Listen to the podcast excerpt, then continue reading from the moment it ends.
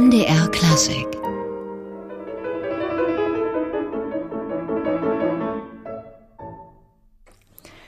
nach diesem Lied ohne Worte von Roberto Proceda gespielt, der sich natürlich auch gerade auch in Leipzig sehr um Mendelssohn verdient gemacht hat, begrüße ich jetzt nun meinen heutigen Studiogast, den Direktor des Mendelssohn-Hauses, Jürgen Ernst. Ich grüße.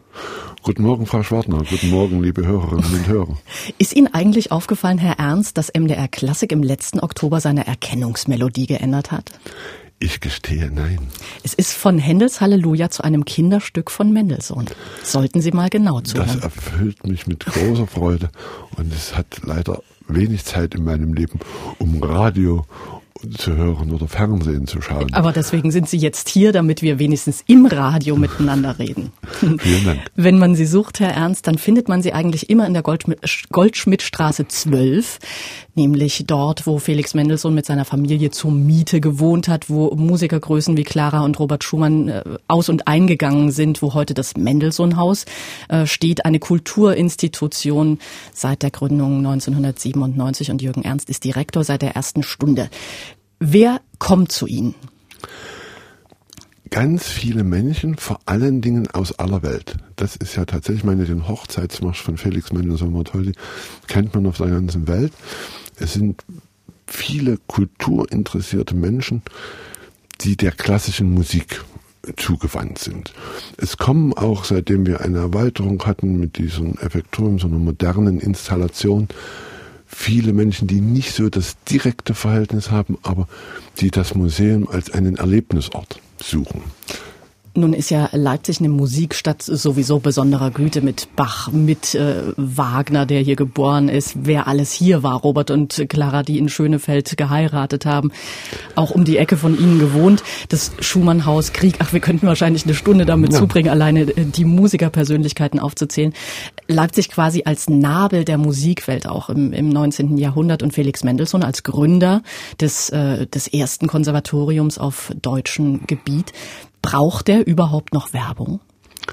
Ja, also natürlich ist die Geschichte von Felix Mendelssohn Bartholdy eine besondere, weil er als geborener Jude und getaufter Christ schon von Richard Wagner im Judentum in der Musik doch mm, rassistisch äh, beschimpft worden ist und dann natürlich auch in der Zeit des Dritten Reiches nach dem Zweiten Weltkrieg haben sich beide deutsche Staaten mit dem jüdischen Bildungsbürgertum schwer getan. Also der musste schon erst durch Kurt Masur, als er hier in Leipzig das Gewandhauskapellmeisteramt übernahm, in den 70er Jahren wieder auf den Olymp hinaufgeschafft werden. Also würden Sie schon sagen, dass äh, das hat so eine so ein bisschen Mendelssohn hat Bach quasi wieder aus äh, rausgeholt und Masur hat Mendelssohn ja, rausgeholt. Doch, doch, das kann man das da schon man, so eine Verbindung Das kann man schon. Also es war nicht so schlimm wie bei Bach, der im Grunde 79 Jahre lang gar nicht gespielt worden ist. Aber die Bedeutung hat tatsächlich Kurt Masur wiederhergestellt.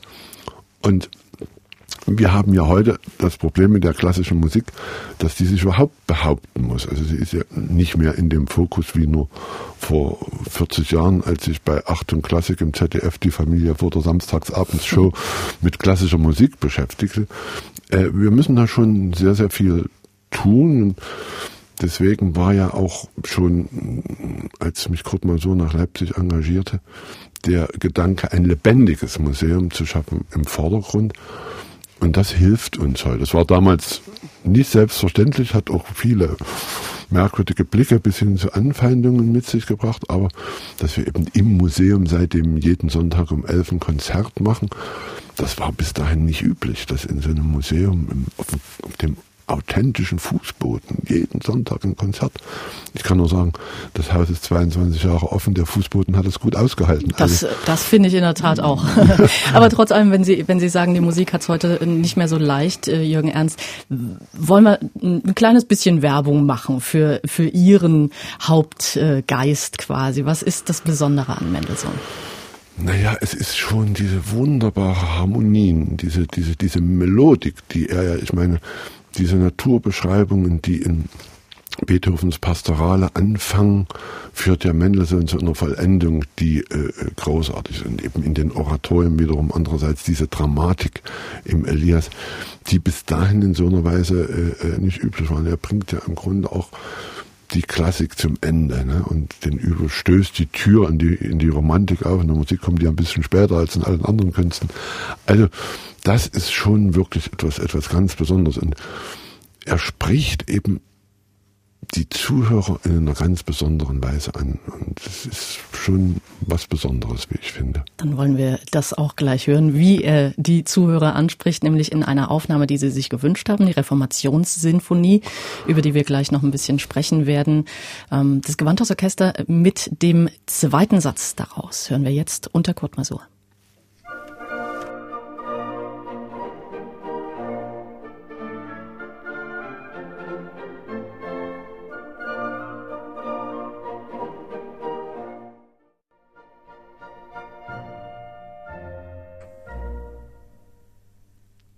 Jürgen Ernst heute bei mir im MDR Klassikgespräch, der Chef des Mendelssohn-Hauses in Leipzig. Herr Ernst, wir haben eben das Gewandhausorchester und Kurt Masur gehört mit diesem Allegro Vivace aus Mendelssohns Reformationssinfonie. Masur hat ja nicht nur für die Mendelssohn-Interpretation eine Rolle gespielt, sondern auch für die Rezeption. Auf ihn geht auch das Mendelssohn-Museum zurück. Wie kam es dazu? Was war mit dem Haus davor los?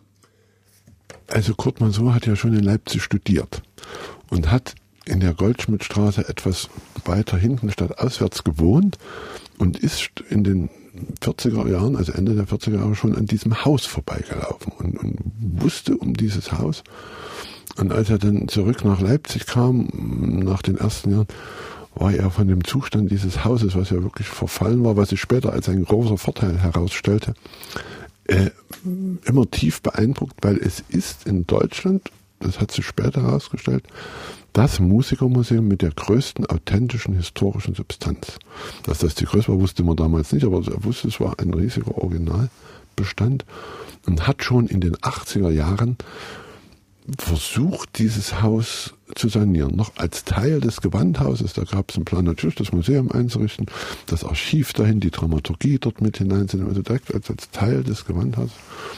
Und das zerschlug sich dann tatsächlich mit den politischen Veränderungen 1990. Aber das Projekt war schon fertig. Und dann gab es einen Neustart. Mhm. Im zweiten Stock äh, des Mendelssohn-Hauses, weiß ich noch früher, Goldschmidtstraße 12, bin ich als junge Musikwissenschaftsstudentin immer hochgekrabbelt, weil da früher die Musikwissenschaft saß. Mittlerweile, ja, so quietschende Dielen und so. Das ist einfach, das ist ein bisschen wie so nach Hause kommen irgendwie. Ähm, und das ist nun jetzt der Bereich von Fanny, der ältesten, äh, älteren Schwester von, von Felix Mendelssohn. Aber auch das ICMI sitzt dort, das äh, Internationale Kurt-Masur-Institut. Für alle, die das nicht kennen, was tut dieses Institut? Also es war eine Idee vom Stiftungsratsvorsitzenden der Mendelssohn Stiftung, dem Oberbürgermeister Burkhard Jung, äh, nach dem Tod von Kurt Masur sein Andenken in Leipzig auch öffentlich zu bewahren. Guck mal so, das wissen alle, hat das Gewandhaus sich für den Gewandhausbau äh, engagiert und tatsächlich auch das Orchester zu einem internationalen Ruhm geführt oder ihn dabei behalten. Und so gibt es dort vor allen Dingen erstmal eine Ausstellung zu sehen, eine dokumentarische Ausstellung über das Leben von Kurt Masur und die Witwe Tomoko Masur als Präsidentin wird dort Workshops für junge Dirigenten, Vorträge über die Art, wie Kurt Masur die Musik verstand. Musik und Leben sind nicht zweierlei erhalten. Also um einfach das Erbe, seinen Geist, jetzt nicht im Sinne von Personenkult, sondern Kurt Masur stand ja tatsächlich für einen besonderen Geist, was die Musik für die Menschen bedeutet und dass sie eben nicht nur eine reine Unterhaltung ist. Kurt Masur hat bei vielen Festveranstaltungen, die mit äh, Musik gewesen sind, zum Schluss sich immer ans Klavier gesetzt und der Mond ist aufgegangen gespielt und hat den Menschen gesagt, singen Sie Ihren Kindern abends vorm Einschlafen ein Lied, es werden bessere Menschen. Und ich glaube, da liegt er zumindest nicht falsch. Da liegt er auf keinen Fall äh, falsch. Ich als äh, Gewandhaus Kinderchorkind muss sagen, das habe ich an meine Kinder auch weitergegeben, dieses Lied. Ähm, wie hängen, äh, Jürgen Ernst, diese beiden Institutionen zusammen, also die Arbeit für Mendelssohn und die Stiftung? Also wir sind, Sie sagen es richtig, Frau Schwartner, ja eine Stiftung bürgerlichen Rechts, Felix Mendelssohn Bartholdy Stiftung, die auch Eigentümer dieses Hauses ist. Und das Kurt Masur Institut, das internationale Kurt Masur Institut, ist eine unselbstständige Stiftung mit einem eigenen Haushalt, mit einer eigenen Hierarchie, aber mit dem Treuhänder der Felix Mendelssohn Bartholdy Stiftung, die das äh, sozusagen begleitet. Jürgen Ernst, äh, so wie ich Sie kennengelernt habe, sind Sie ein Direktor mit Leib und Seele. Sie laufen mit so einer Begeisterung durch Ihr Haus. Die Entdeckerfreude überträgt sich natürlich auf, äh, aufs Publikum und Kurt Masur hat Sie ja zum Direktor gemacht damals. Sie sind seit 22 Jahren Direktor, seitdem das Haus offen ist, aber tatsächlich noch drei Jahre länger schon quasi in der, in der Bauzeit waren Sie schon da. Also Sie hatten gerade Ihr 25-jähriges Jubiläum. Herzlichen Glückwunsch noch nachträglich. Hat, äh, hat Masur Ihnen einen speziellen Auftrag, eine Mission mit auf den Weg gegeben? Ja, äh, einer der Gründe, warum er mich aus Berlin von der komischen Oper nach Leipzig geholt hat, war, dass er selbst, Kurt Masur war ja von 1960 bis 1964 Generalmusikdirektor bei Walter Felsenstein in der komischen Oper. Und der Geist der komischen Oper, der Geist Walter Felsensteins, der sagte, wir führen Oper nicht auf, sondern wir erzählen Oper das hat uns beide doch vereint und er spürte das auch bei mir. Und Kurt Masur wollte unbedingt ein lebendiges Museum.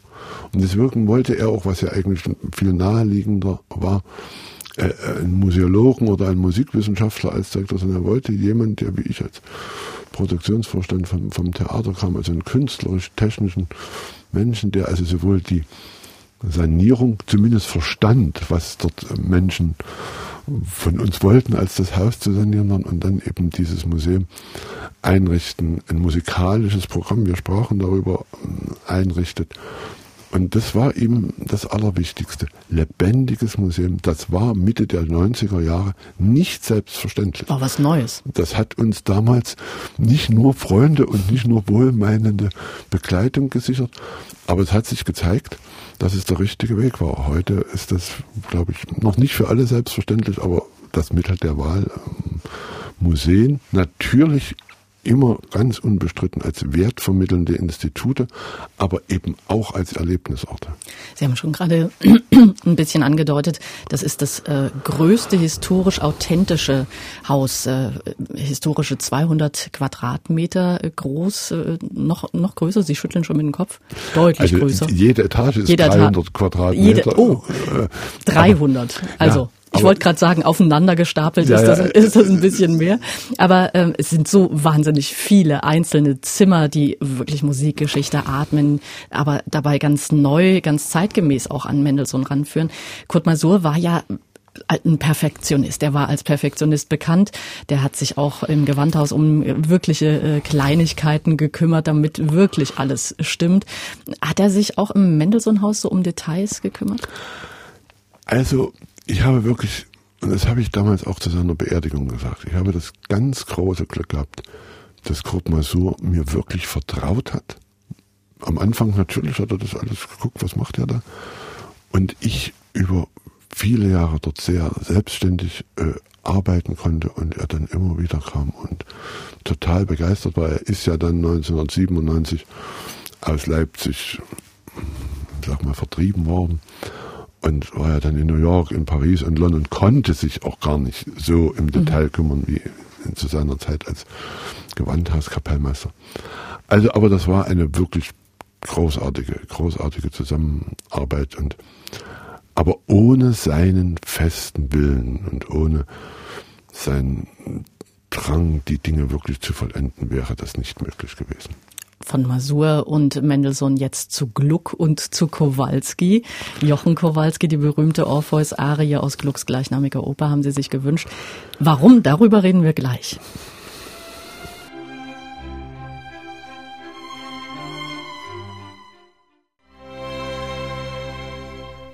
Jürgen Ernst, wir wollen auflösen. Was hat diese Musik mit Ihnen zu tun, Jochen Kowalski, Orpheus, Gluck?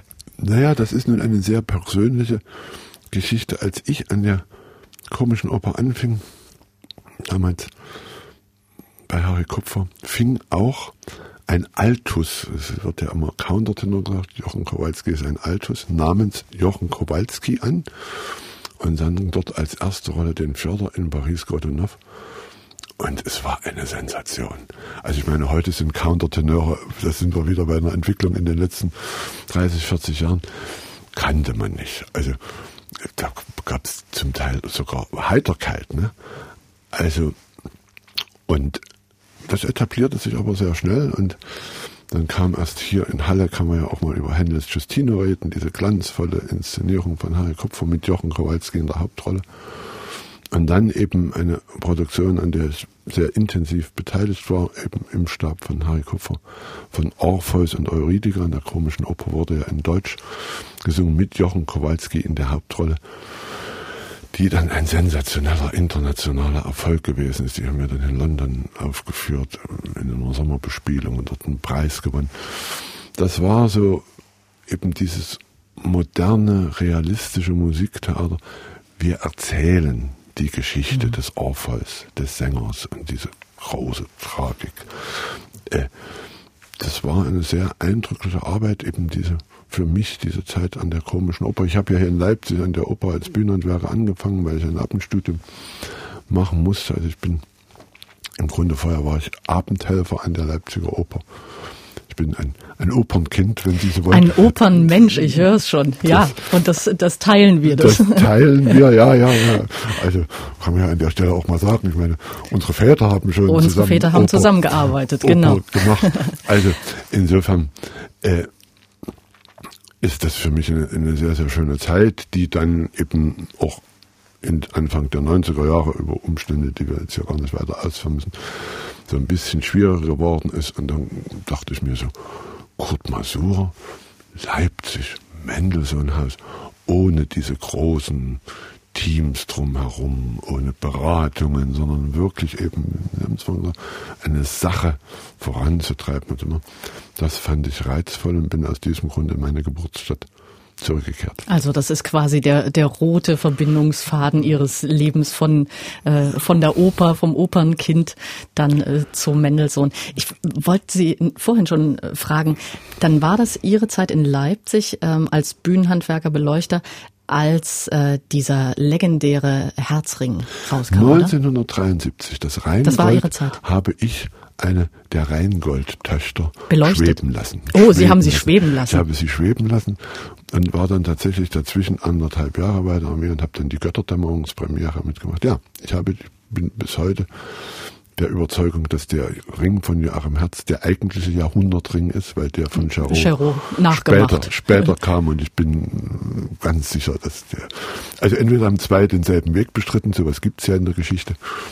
Und das war natürlich, das sind wir wieder, sind wir wieder bei dem Punkt, auch Joachim Herz, wenn auch nicht Felsenstein-Schüler, aber doch mit Felsenstein verbunden, Geschichte erzählen. Weil das ist ja auch die Frage, wieso Oper und Museum. Es wird Geschichte erzählt. Dort mit anderen Mitteln als in einem Museum, aber im Grunde ist es dasselbe Genre. Äh, wollte ich gerade sagen, genau. Das ist, das ist schon, das hat schon auch eine, äh, eine Gemeinsamkeit auf alle Fälle. Und Mendelssohn dieser Geschichte, diesem, äh, ja, dieses Geschichtenerzählen, das machen sie schon so viele Jahre. Wie gesagt, 22 Jahre ist jetzt das Mendelssohn-Haus offen. Sie sind seit 25 Jahren im Amt. Ist das ein Vorteil, dass man so, dass Sie so lange am selben Thema geblieben sind?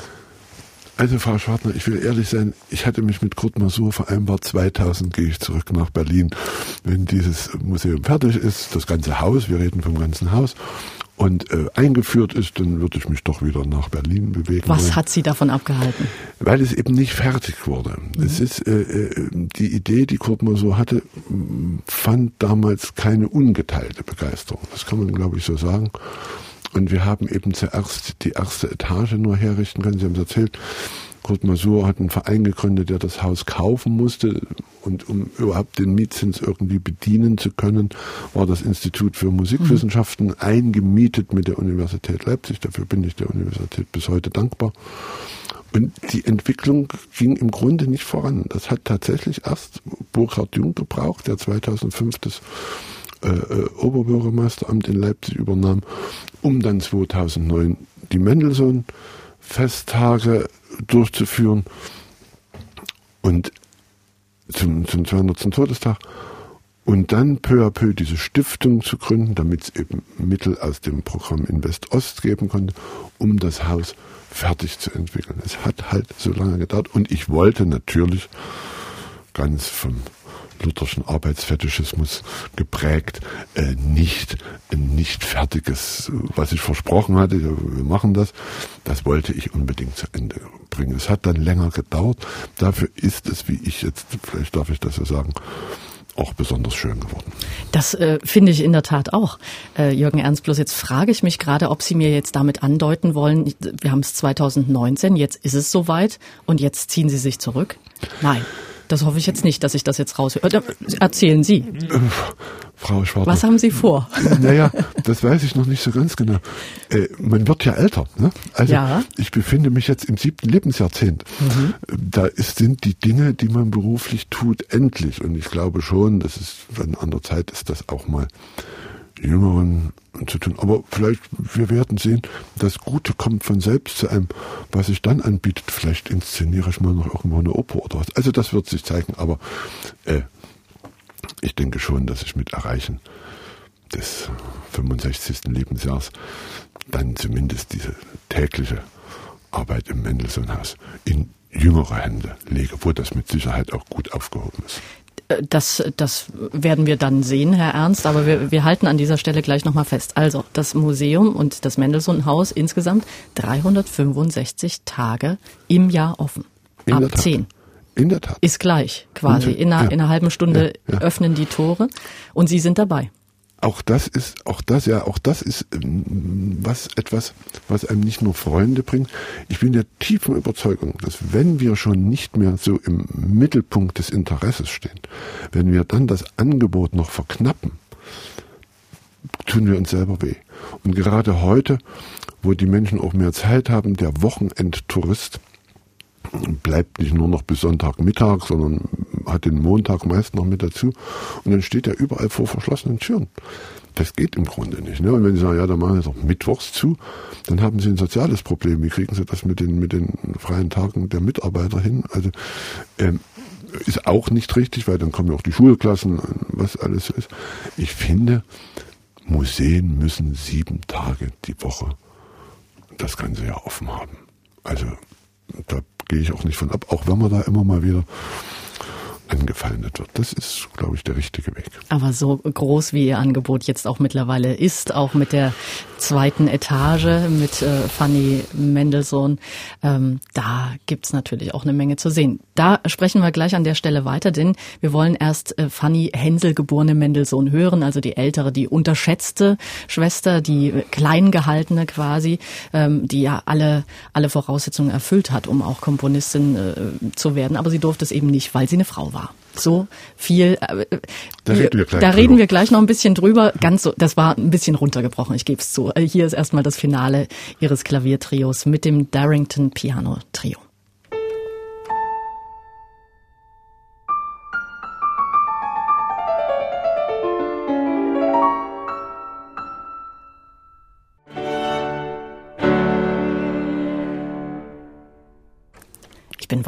Im Gespräch mit dem Direktor des Mendelssohn-Hauses in Leipzig, mit Jürgen Ernst. Kopf also sozusagen dieser renommierten Institution, die täglich geöffnet hat, haben wir gerade gesprochen, wo an jedem Wochenende Konzerte etc. stattfinden und wo pro Jahr, wie viele Besucher ungefähr den Weg 45.000. 45.000 pro, pro Jahr ja. und wahrscheinlich äh, Tendenz hoffentlich steigend. Ja, die Tendenz ist steigend, aber wir müssen immer aufpassen. Also ich lade alle herzlich ein, ins Mendelssohn-Haus zu kommen, aber das hat eben den berühmten historischen Bestand. Also das kann man auch nicht bis ins Uferlose mhm. steigern. Sonst ist nämlich einer dieser Grundsätze von Museen zu bewahren, in dem Falle die historischen Fußböden, die historische Treppe, schon fragwürdig. Also, aber 45.000, 50, 55. Sind Sie zufrieden damit? Das wäre so eine, eine, gute, eine gute Größenordnung.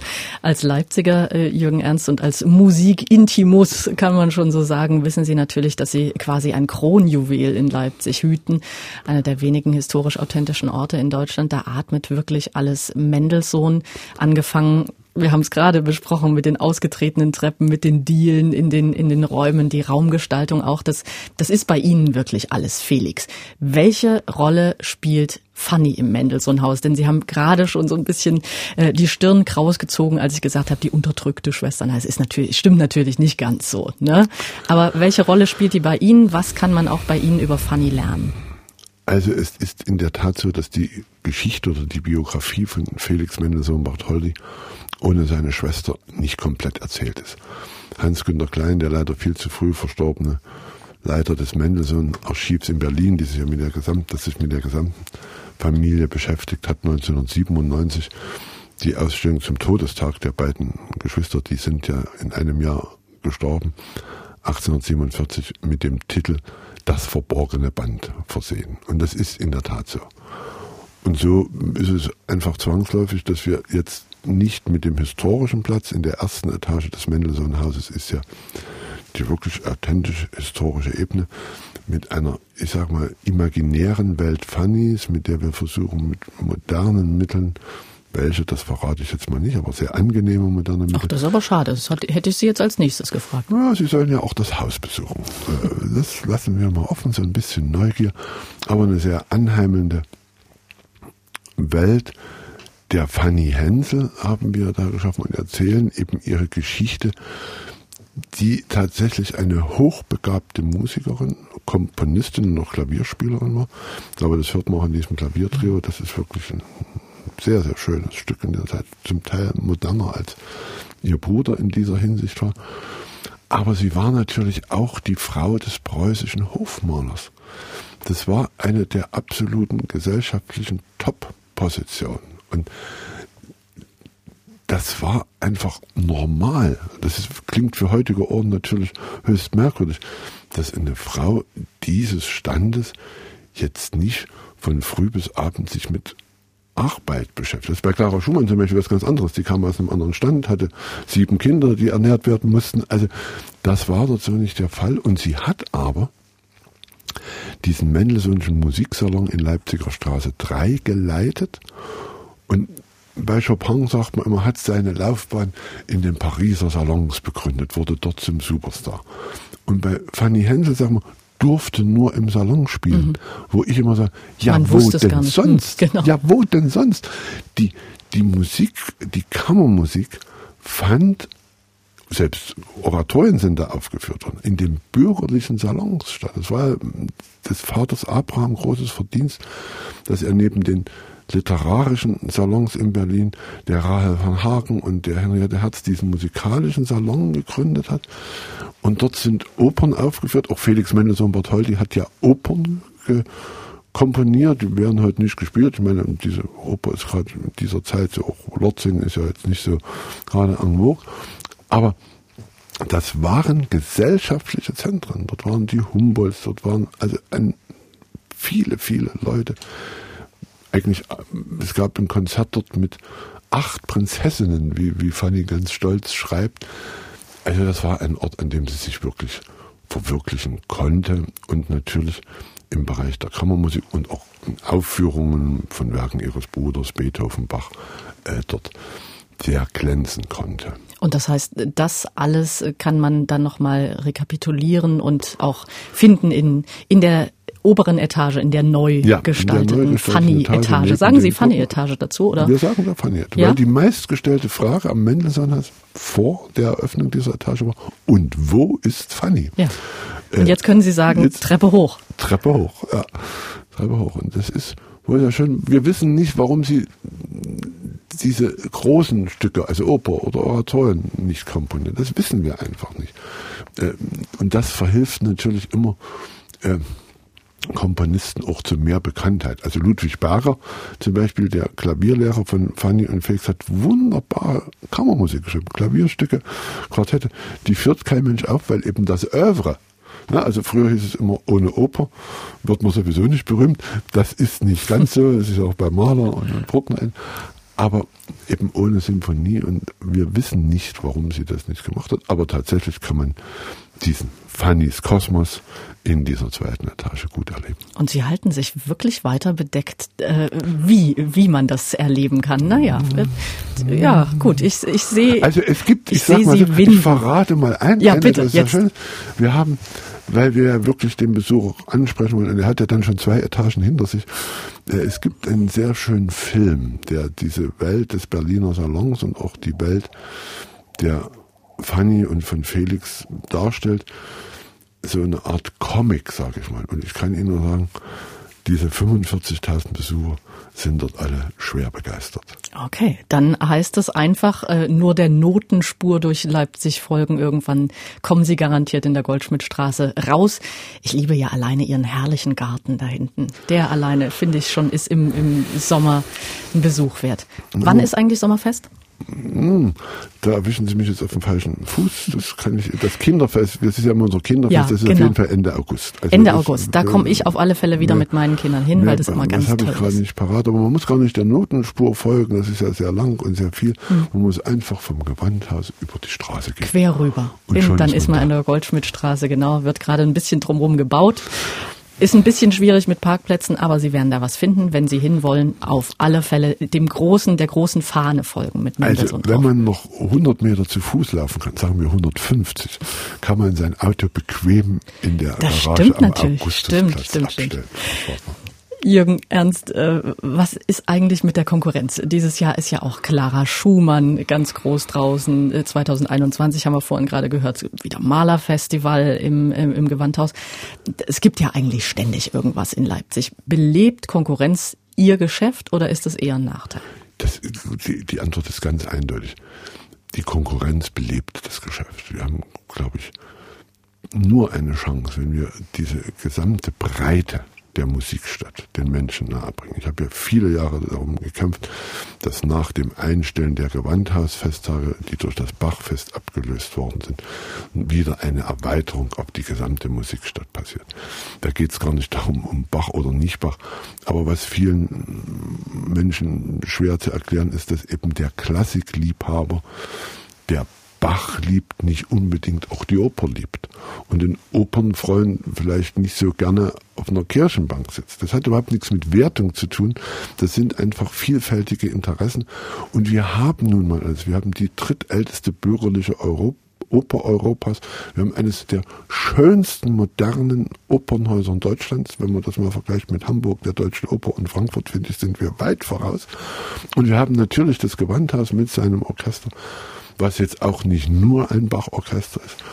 Und so kann man ganz viele Menschen ansprechen. Und wir müssen aber sehen, dass wir eben in dieser Informationsgesellschaft mit dieser Information in der großen Flut an, an, an Mitteilungen auch durchdringen.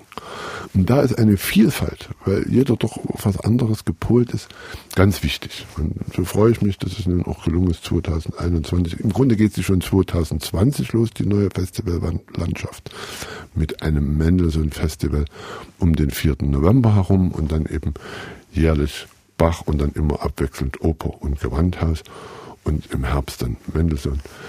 Da freue ich mich drauf, dass uns das jetzt gelungen ist nach so vielen Jahren und ich glaube, dass wir mit dieser Vielfalt der Musikstadt Leipzig da noch zukünftig mehr Menschen begeistern können. Was für ein schöner Schlusssatz vom Direktor des Mendelssohn-Hauses, Jürgen Ernst. Ich danke fürs Hiersein, Herr Ernst, aber ich entlasse ihn natürlich nicht, weil Sie nun mal einfach so ein vielseitig interessierter äh, Musikmensch auch sind. Sie haben sich noch die Götterdämmerung als Finale gewünscht und da, da dürfen Sie noch den Schlusssatz sagen, der Ihnen offenbar bei äh, Götterdämmerungsfinale naja, immer im Kopf ist. Mit dem Wagner ist es ja so eine Sache, ich habe da nicht kein ungestörtes Verhältnis. Aber dieses Ende der Götterdämmerung, Alberichs zurück vom Ring, zurück von der Gier nach Macht und Geld. Und dann kommt dieses strahlende Destur, das befreite Menschengeschlecht, betritt in Joachim Herz Inszenierung die Bühne. Was für eine Vision. Und äh, Wir hören es im Hintergrund schon ordentlich donnern. Das ist eine ganz äh, historische Aufnahme mit äh, Gottlob Frick. Und äh, den Schluss natürlich wollen wir jetzt noch äh, genießen. Und ich danke fürs Hiersein, äh, Jürgen Ernst. Ganz, ganz herzlich. Ich wünsche Ihnen großen Erfolg weiterhin mit dem Mendelssohn-Haus in Leipzig und empfehle natürlich Ihr Haus. In fünf Minuten öffnet's. Vielen Dank, Frau Schwartner. Es war eine wirklich sehr, sehr schöne Stunde. Hat mich Vielen auch Dank. gefreut. Danke fürs Dasein. Vielen Dank. MDR Klassik